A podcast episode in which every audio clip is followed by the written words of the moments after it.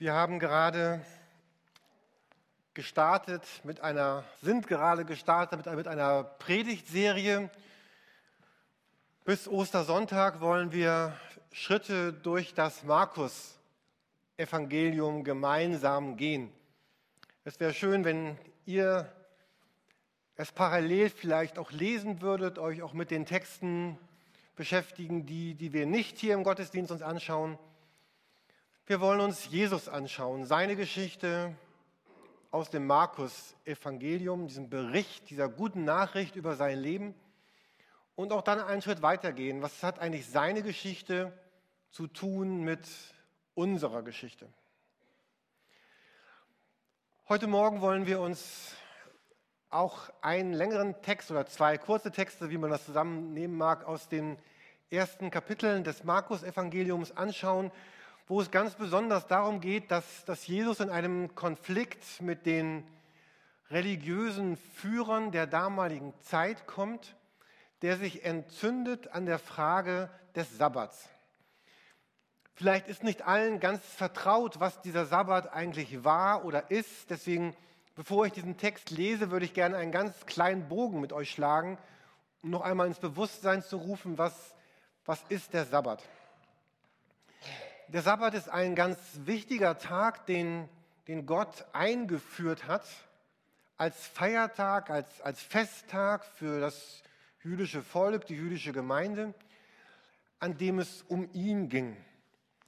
Schon ganz zu Beginn der, der Bibel, wenn man da hineinschaut in 2. Mose Kapitel 20, dort werden die zehn Gebote genannt und da heißt es ab Vers 8, denke an den Sabbattag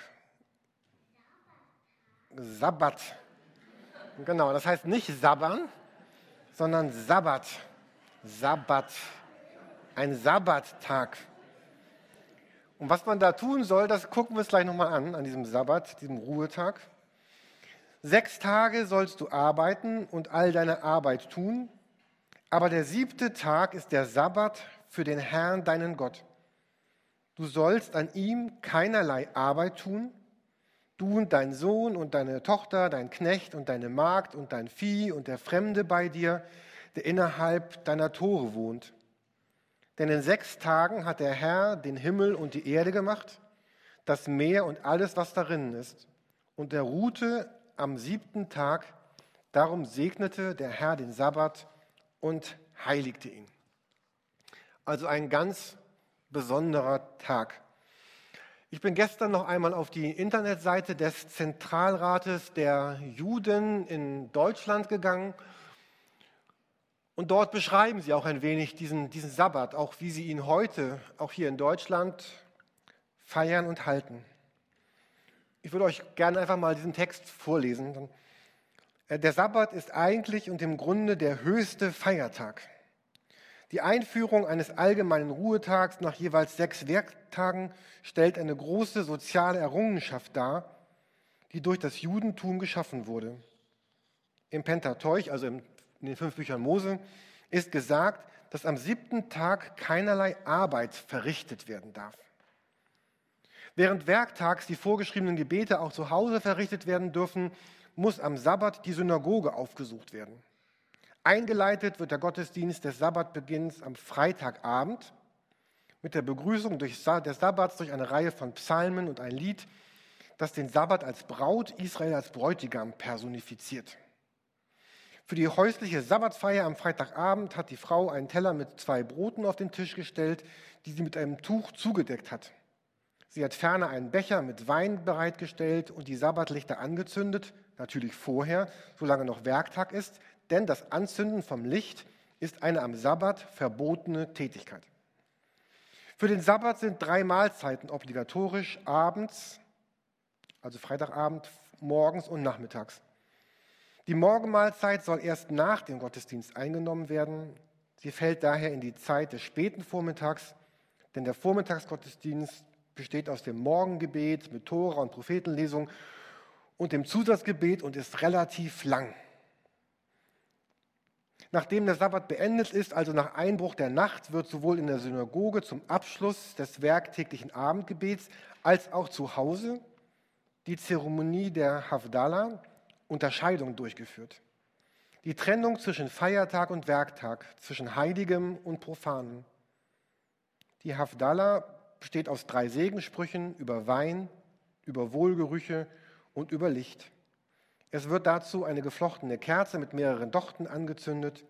Als Wohlgerüche dienen Gewürze, meist Nelken und Zimt, die in einer Büchse aufbewahrt werden.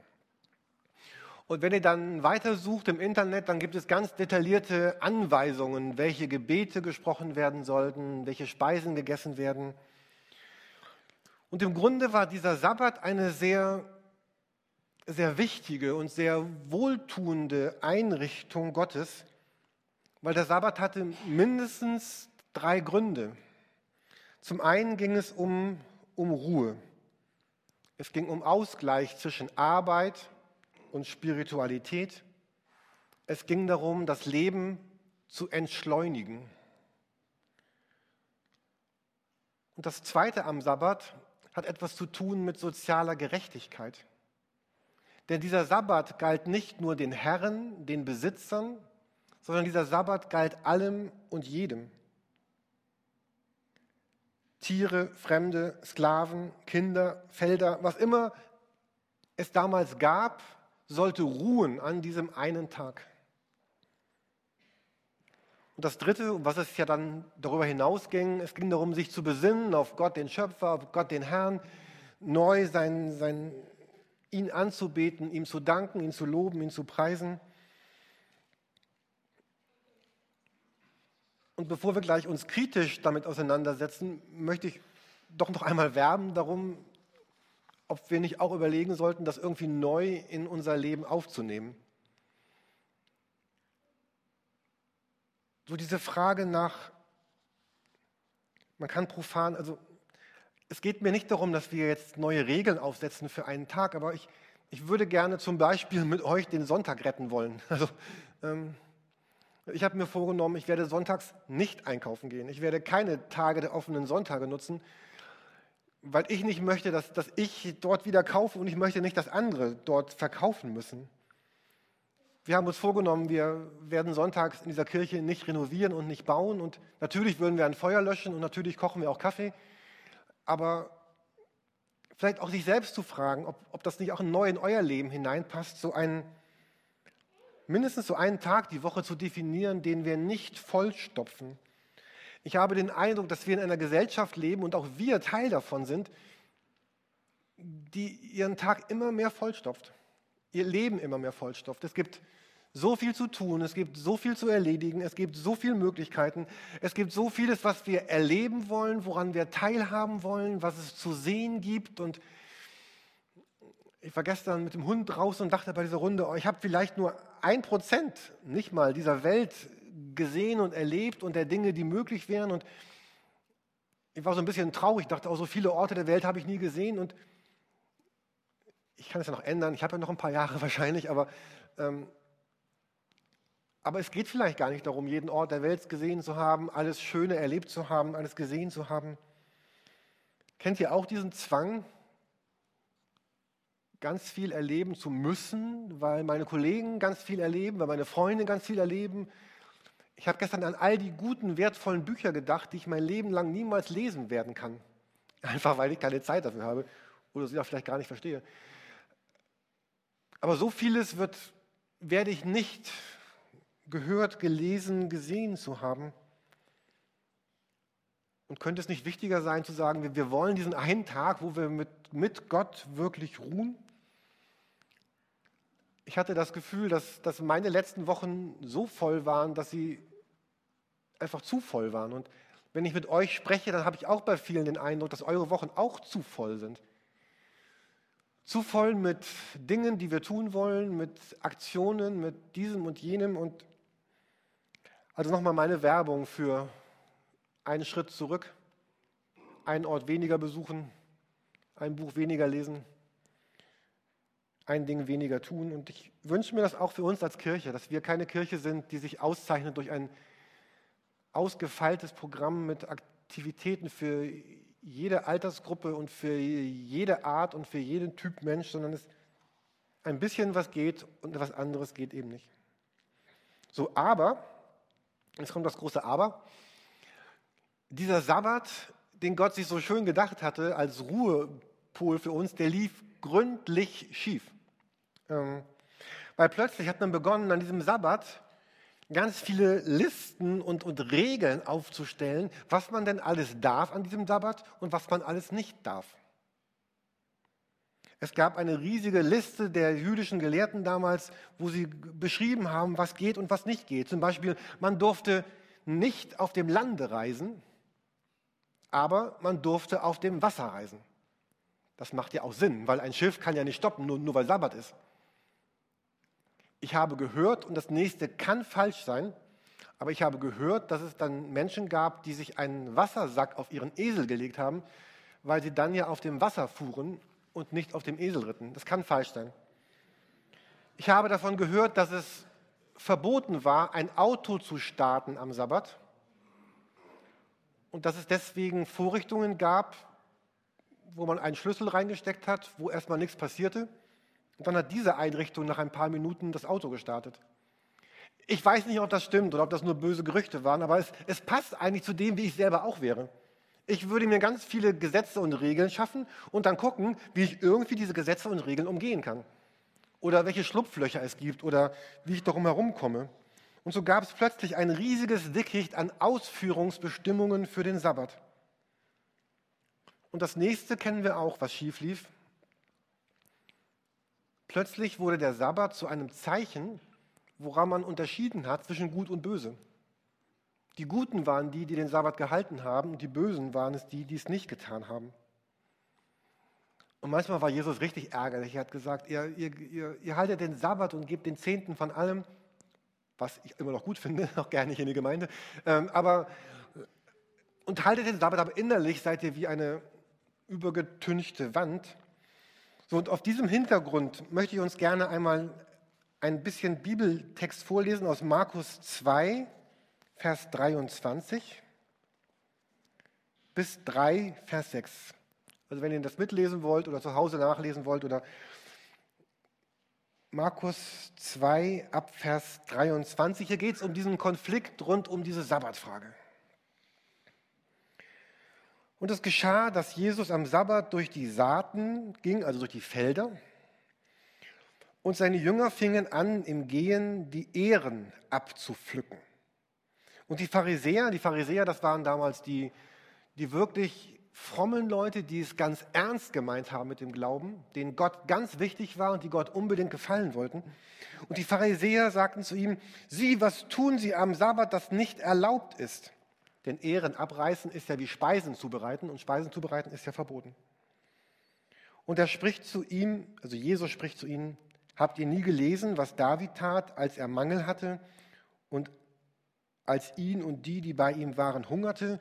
wie er in das Haus Gottes ging, also den Tempel, zur Zeit Abiatars, des hohen Priesters, und die Schaubrote aß.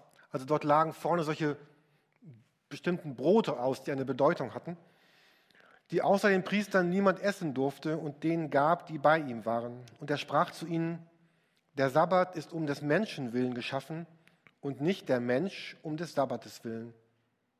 Somit ist der Sohn des Menschen Herr auch des Sabbats. Und er ging wieder in die Synagoge und es war dort ein Mensch, der hatte eine verdorrte Hand. Und sie lauerten auf ihn, ob er ihn am Sabbat heilen würde, damit sie ihn anklagen konnten. Und er sprach zu den Menschen, der die verdorrte Hand hatte, steh auf und tritt in die Mitte. Und er spricht zu ihnen, ist es erlaubt, am Sabbat Gutes zu tun oder Böses zu tun?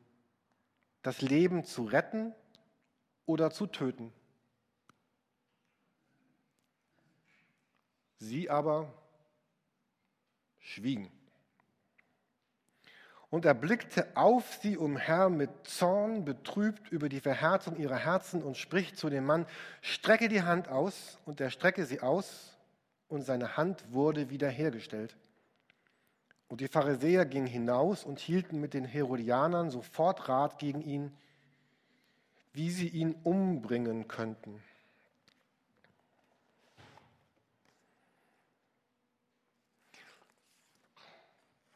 Was Jesus hier tut, ist eigentlich genau das, wofür der Sabbat da war.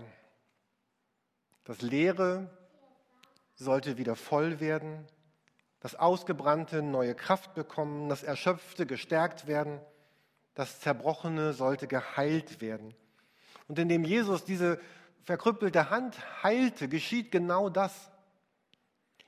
Gott geht es mit dem Sabbat um, um Wiederherstellung unseres Lebens, um Schutz vor Ausbrennen und Ausdorren und um Schutz davor, sich zu verlieren in all diesen Dingen, die uns diese Welt so anbietet. Und, und dann waren da diese ganz, ganz frommen Menschen in dieser äh, Synagoge und, und die wussten, Arbeit ist nicht erlaubt am Sabbat und Heilen ist Arbeit.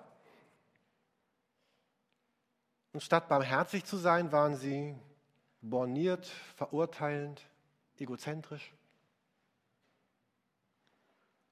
Und sie waren das deswegen, und das ist das Tragische, weil sie religiös waren. Sie waren das deswegen, weil sie fromm waren. Und sie waren das deswegen, weil sie Gott gefallen wollten.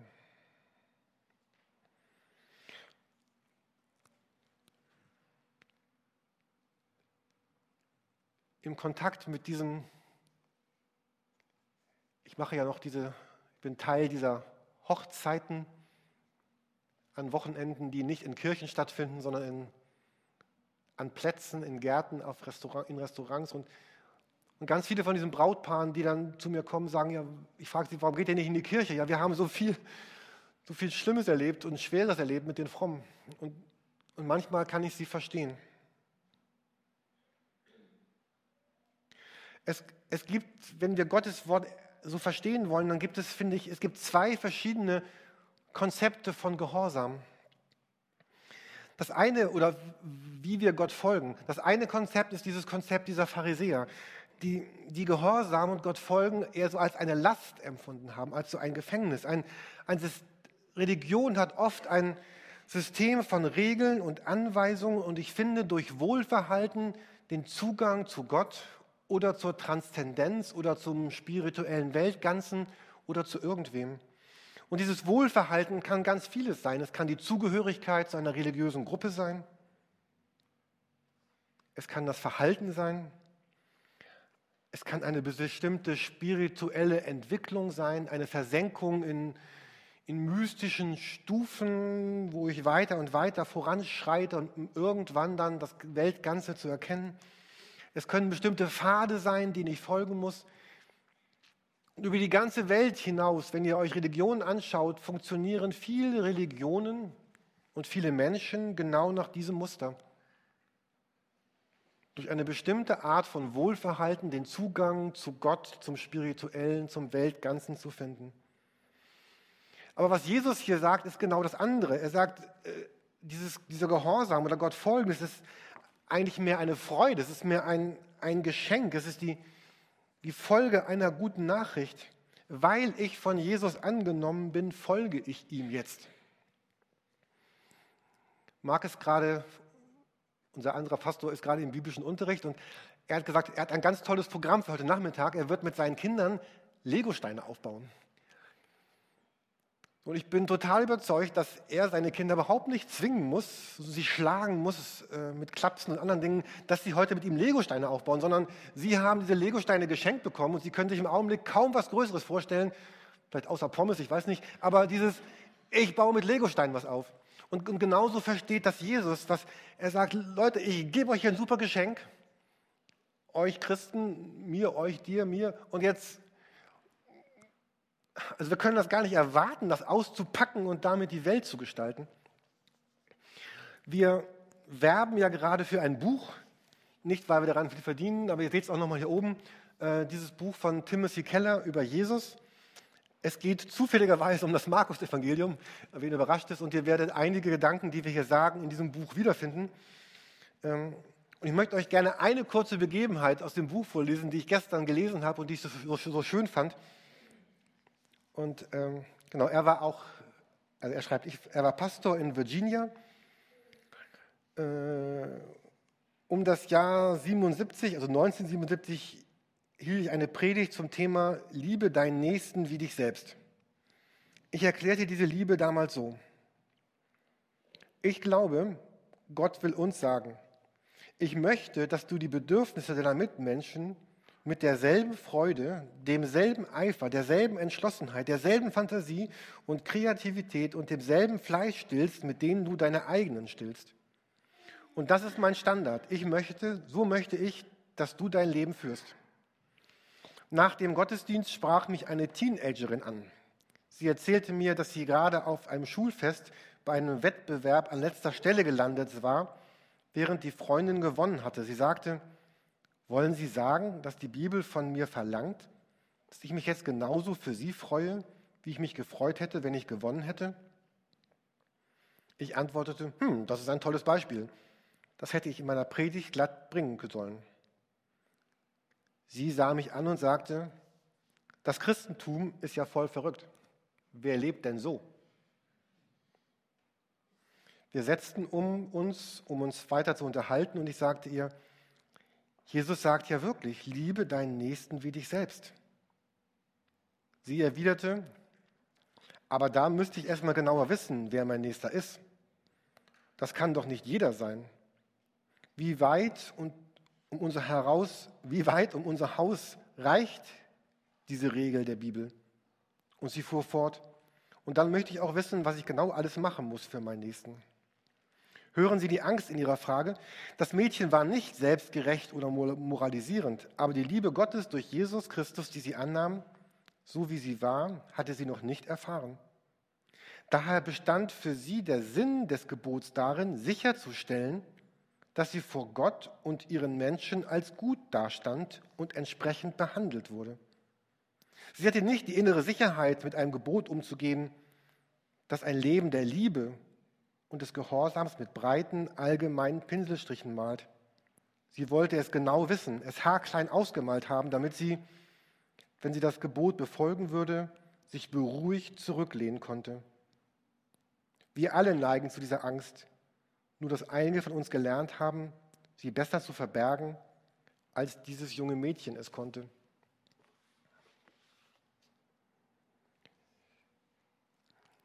Jesus sprach nicht davon, dass wir eine Liste abhaken müssen oder sollen. Ich liebe Listen. Und besonders liebe ich Baulisten. Und man kann so schön diese Listen abhaken, wenn Dinge getan worden sind. Wir haben noch ganz wenige auf der Liste, ich freue mich. Ähm, aber Jesus möchte in unserem Leben uns herausholen von diesem Blick auf uns selber und neu etwas hineinlegen. Wie kann ich den Menschen dienen? Und was Jesus hier sagt in dieser Begebenheit am Sabbat, es geht darum, dass wir lernen, wie sieht denn das Leben aus, für das Gott mich geschaffen hat? Wie das, sieht das Leben aus, das, das frei und befreit ist, das mit ihm geht? Und noch einen letzten Gedanken zu diesem Text. Wir sehen eine Aussage von Jesus auf der nächsten Folie. Jesus sagt über sich, in dem Vers 28, somit ist der Sohn des Menschen Herr auch über den Sabbat. Sohn des Menschen nennt sich Jesus manchmal, um sich selbst damit zu nennen. Und Jesus sagt, interessanterweise, er sagt nicht, ich bin der Herr über den Sabbat oder ich bin der, der euch mal sagt, wie der Sabbat wirklich funktioniert, so wie es Jürgen Oppenheim gerade versucht, sondern er sagt, ich bin der Sabbat selber. Jesus sagt, ich selber bin diese Ruhe. Ich selber bin, bin dieser Herr, der, der dir diese Ruhe schenkt. Ich bin, ich selber bin Gott, der unendlich ist, der geschaff, ungeschaffen ist, transzendent, ewig, heilig, unbegründet, der das Leben erschaffen hat, die Sonnensysteme erhält. Ich bin, sagt er, ich bin der Herr des Sabbats. Ich bin das Brot, ich bin der Weg, ich bin die Licht, das Licht, die Wahrheit, der Weinstock, der Hirte, ich bin. Und Jesus benutzt immer wieder diese Worte, die aus dem Alten Testament, dem ersten Teil der Bibel, den Juden bekannt waren, als die Worte für Gott, ich bin der ich bin. Er benutzt sie immer wieder. Er sagt nicht, Gott sagt euch, sondern ich sage euch. Jesus war nicht der ganz nette Lehrer, das berauschende Vorbild, der freundliche Prophet, sondern Jesus war, er sagt, ich bin Gott, ich bin ich. Ich bin der Herr des Sabbats. Und ich wünsche uns von ganzem Herzen eine, ein ganz tiefes Treffen auf, auf diesen Jesus, der Herr des Sabbats ist. Kennt ihr das, dass, ihr selbst, dass wir selbst dann manchmal erschöpft sind, wenn wir eine Woche Urlaub hatten? Dass wenn wir wieder arbeiten gehen und alles wieder weg ist? Und kann das sein, dass uns Urlaub und freie Tage nicht wirklich zur Ruhe führen, weil etwas anderes in unserem Herzen noch nicht wirklich zur Ruhe gekommen ist? Und ich meine jetzt Menschen, die, ich meine auch Menschen, die schon seit langen Jahren mit Jesus leben. Aber ich meine auch dich, wenn du sagst, ich kenne Jesus gar nicht. Ich meine eigentlich beide von diesen Gruppen und ich meine auch mich. Kennen wir diese Schwerarbeit, uns selber oder Gott etwas beweisen zu wollen? Meiner Gemeinde etwas beweisen zu wollen? Ist das nicht Schwerstarbeit? Sind wir selbst dann erschöpft, wenn wir uns ausruhen wollen? Und ich wünsche uns, dass wir Jesus erkennen, den Herrn des Sabbats. Er selbst ist diese, diese Ruhe, dieses Shalom heißt es einmal in der Bibel. Das Wohltun und Wohlempfinden für unseren Körper, für unsere Seele und für unseren Geist, dass wir ihn finden. Und ich wünsche euch diese Begegnung und ich wünsche euch, ihn zu suchen und ihn zu treffen und zur Ruhe zu kommen. Wir wollen gemeinsam beten, singen, hören und sehen, wo er unsere Herzen berührt.